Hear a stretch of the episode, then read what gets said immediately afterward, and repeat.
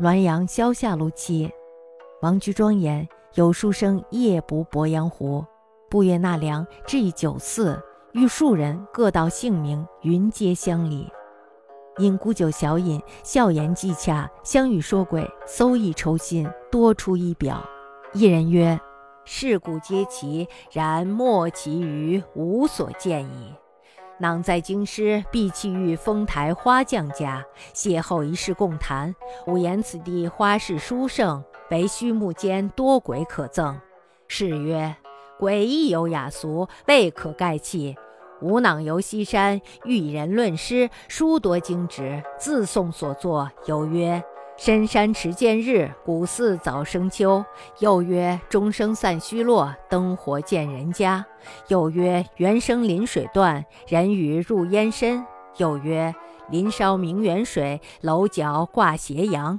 又曰：苔痕侵病榻，雨气入昏灯。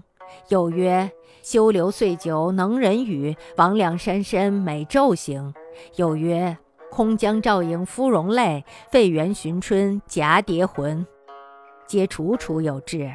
方拟问其居庭，忽灵驼朗朗，休然灭迹。此鬼宁复可憎也？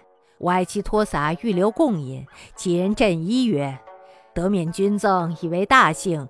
宁敢再入寻处？一笑方饮，方知说鬼者即鬼也。”书生因戏曰。啊，此诚奇绝，古所未闻。然阳现鹅龙，幻中出幻，乃辗转相生，安知说此鬼者不又即鬼耶？蜀人一时色变，微风飒起，灯光黯然，并化为薄雾轻烟，蒙蒙四散。听王居庄说，有一个书生呢，晚上到鄱阳湖泊船，他在月下散步纳凉。不知不觉呢，就来到了一家酒店，碰到了几个人。他们各自说了姓名，一番自我介绍以后呢，才知道彼此都是同乡。于是他们就一起买了酒小酌，谈笑融洽，一起讲起了鬼故事。他们都纷纷搜罗奇闻异事，大多呢都是在意料之外。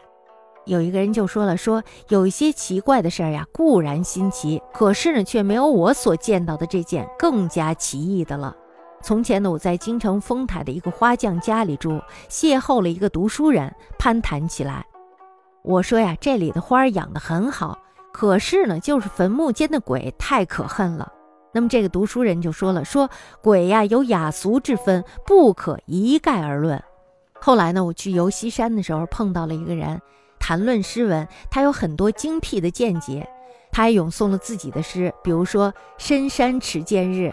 古寺早生秋，钟声散虚落，灯火见人家。猿声临水断，人语入烟深。林梢明远水，楼角挂斜阳。苔痕侵病榻，雨气入昏灯。修留岁久能人语，魍魉山深美昼行。空江照影芙蓉泪，废园寻春蛱蝶魂等诗句。这些诗句呢，都非常的有情致。正想问他住在哪里，这时候呢，忽然听到驼铃啷啷的声音，这个人呢也就忽然不见了。这个鬼呀，难道不可恨吗？我喜欢这位读书人的洒脱，就想留他共饮。读书人呢，这时候就抖了抖衣服，站了起来，说：“能不让您赠物，已经是我的大幸了，怎敢烦劳您下厨呢？”说着呢，一笑就不见了。我这才知道，那个说鬼的人呀，原来也是一个鬼。书生听了以后呢，玩笑着说：“这些奇异的事儿呀，前所未闻。然而呢，正如阳县的鹅龙幻中生幻，能辗转相生，怎么知道你这个说鬼的人不就是鬼呢？没想到呢，几个人一下子变了颜色，忽然呢起了一阵风，灯光变得昏暗，那些人呢化作了薄雾青烟，一下子就消散了。”